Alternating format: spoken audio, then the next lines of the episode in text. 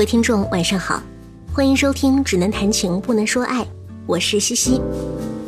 今天我们要分享的这篇文章标题是《人一辈子要赚多少钱才够》，作者是慕容素一。接下来一起听这篇文章吧。小的时候，我们隔壁村出了个万元户，出入开的都是手扶拖拉机。家里率先装了全村第一台电话，彩电、冰箱一应俱全。走路啊，眼睛都是朝着天上看，从不看路的。村里人都说，一万块呀，那是多大一笔钱啊，完全可以花一辈子了。我和万元户的儿子是同学，跑到他家里观赏了两集彩电版的《西游记》。回家后，顿时豪情勃发，攥着小拳头对我弟宣称：“等着吧，我长大一定要做个万元户。”回想起来，这算是我生平第一个壮志了。从那时开始，我就树立了平生志向：早点挣够能花一辈子的钱，然后整天吃饱了到处玩。那会儿还没有“财务自由”这么时髦的词语，不然我的表述可能就会变成“我要早日实现财务自由”。等我长大到同学父亲那个年龄，不费吹灰之力就实现了当年的诺言，挣下了人生第一个万元，甚至是十万元。可惜的是，这一点都不值得吹嘘，因为现在遍地都是万元户。哪怕有个十万百万，也完全不敢号称自己就实现了财务自由。当初那个走路看天的万元户，早就把最初的一万块花得一干二净，没有发大财，也没有老本可吃，如今已泯然于众人。如今这个年代，一个人到底要挣多少钱才算够呢？作家冯唐算了这么一笔账。我喜欢质量好的棉布和皮革，好棉布吸汗，好皮革摸上去舒服。自己一天比一天皮糙肉厚，十四五岁的小姑娘又不让随便乱摸，所以好皮衣很重要。我喜欢吃肉吃辣，哪种都不贵。住的地方小点无所谓。过去上学时，我们六个人睡了八年十平方米的宿舍，但是一定要靠近城市中心。挑起窗帘就能感受到物欲横流。对车不感兴趣，但是对通过开好车泡好看姑娘这件事儿并不反感。想过的最贵的车是宝马 X 五。我不需要惊喜扇，看惊喜扇觉得漂亮不是本事。我想象力丰富，金百万洗洗脸，我也能把它想象成惊喜扇。我喜欢各种奇巧电子物件。手机要能偷拍，PDA 要能放电影，带 WiFi。数码相机要一千一百万像素，用通用的光学镜头，隔一百五十米能照出北海对岸练太极的老头的鼻毛。如此如此，再用现金流折算法算一下，大概需要一千多万元。也许你会说，冯唐的生活方式奢侈了点儿，可对比一下就会发现。这里面还没算上子女教育费、医疗费之类的，那可是大头。把这些都算进去，就算生活的再简朴，估计没个几百万还真下不来。所以你看，都在说财务自由，可其实财务自由没那么容易实现的。最高等的财务自由，肯定是挣一大笔钱，多的子孙几代都吃不完、用不完。这根以前呢，可能不那么难。但凡祖上出了个当官的或经商的，花笔银子买几千亩地，只要后人别太败家，靠着收租已经能够世世代代过活下去。可自从纸币通行后，上面的描述就只能存在古老的传说里了。在这个通货膨胀的年代里，你挣钱的速度可能永远也跑不赢通货膨胀的速度，除非你富得跟马云似的，不然谁也不敢夸口说已经挣足了一辈子都花不完的钱。想到这点儿，我就有点沮丧。别说一千万了，哪怕是五百万，我好像也没有办法在短期之内挣到。这样看来，我只有继续苦苦的码我的字，挣多少花多少。据说延迟退休就要提上议程了，那么最大的可能就是，年过花甲的我依然在苦苦的码着字，终生奔波忙，一刻不得停，离梦想中的财务自由越来越远了。尽管如此，梦想还是要有的。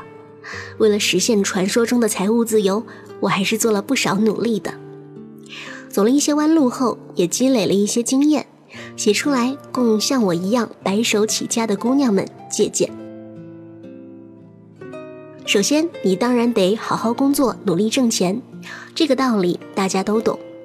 我唯一想强调的是，如果一份工作三年、五年后待遇还是没有看涨，就得考虑换工作了。考虑到物价飞涨，这等于你变相被降薪了。长此以往，别说什么财务自由了。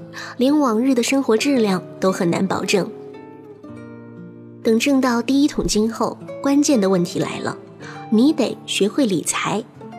在我认识的姑娘中，有理财意识的寥寥无几，懂得如何理财的更是屈指可数。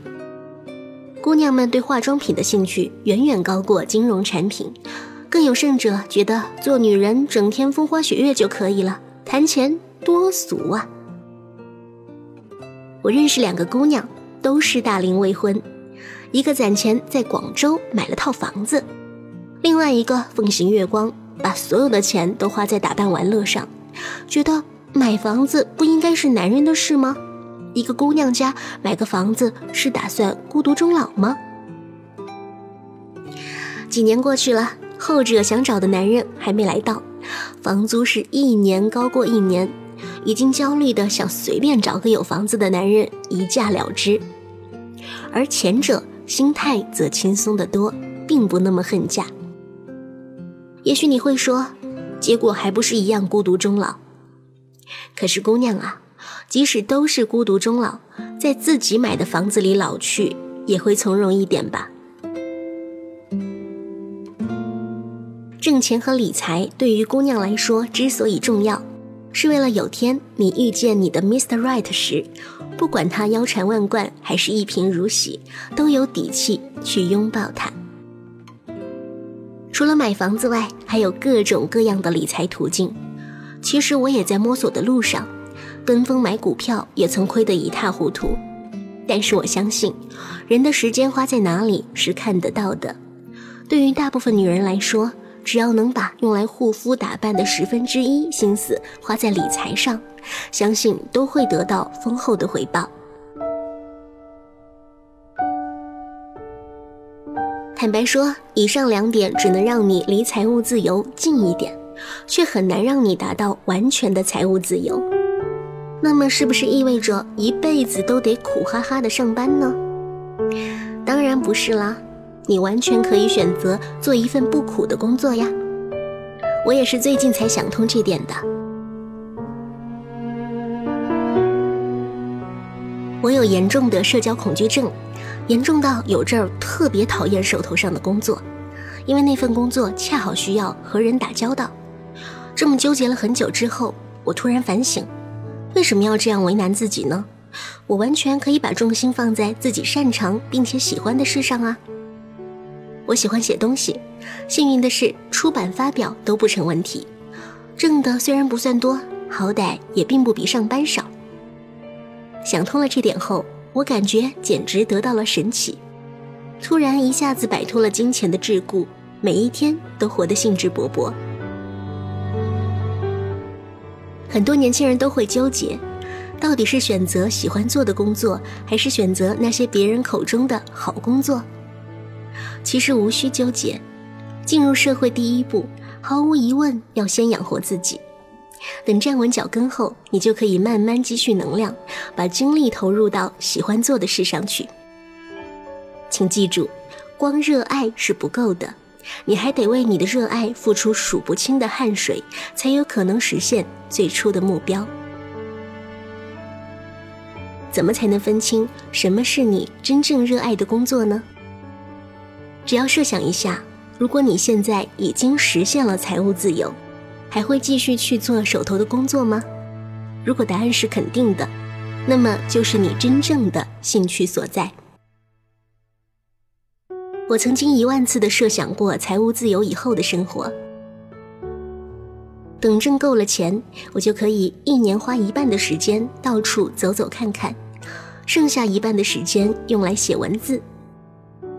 现阶段的我，一年中至少有一半的时间用来写东西，财力和时间还不足以去周游世界，偶尔可以出趟远门，这样的生活已经接近财务自由后的理想活法了。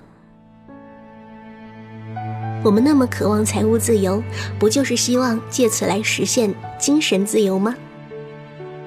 当你的精神已经自由时，又何必奢望一定要挣个百万千万的？庄子说：“得鱼而忘泉，得意而忘言。”钱财就是捕鱼用的那只竹篓子，如果鱼已经捕到了，竹篓子是大是小又有什么关系？相信我。做自己喜欢的事，并且因此能够挣到足够生活的钱，就是上天对于人类最大的奖赏。这样想虽然有些阿贵，但总比一直生活在无法实现财务自由的绝望中要好吧。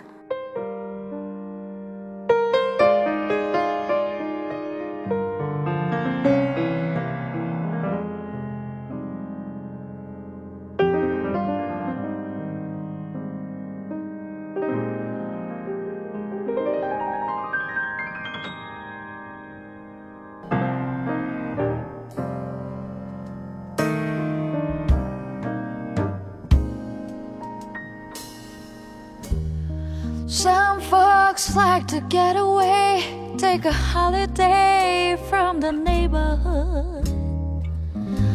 Hop a flight to Miami Beach or to Hollywood. Well, I'm taking a Greyhound on the Hudson River line.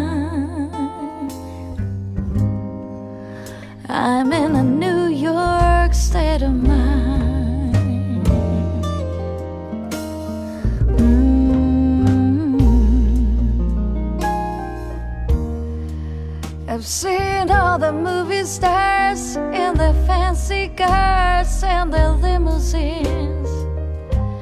Been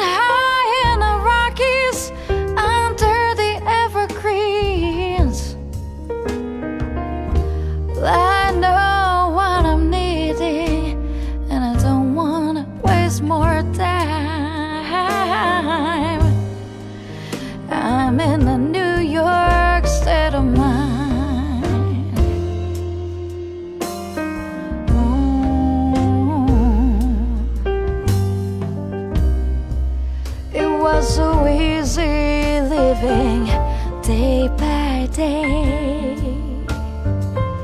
out of touch with the rhythm and blues. But now I need a little give and take. The New York Times,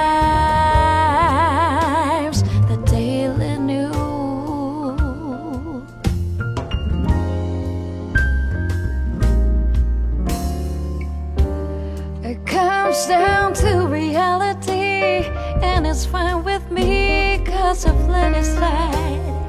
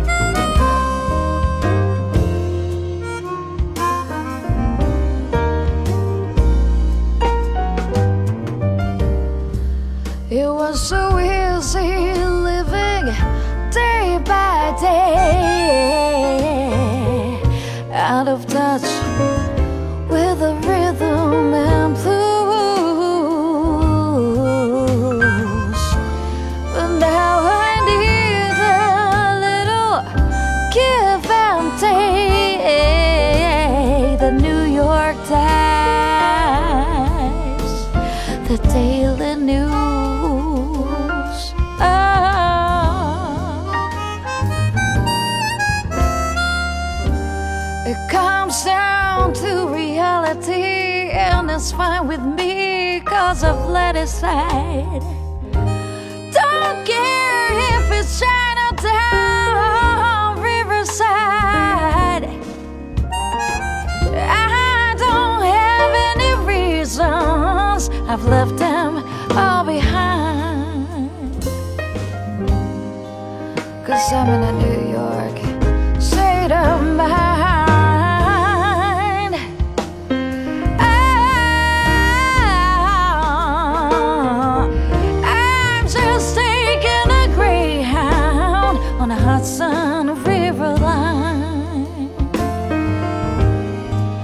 Cause I'm in a New York state of mind.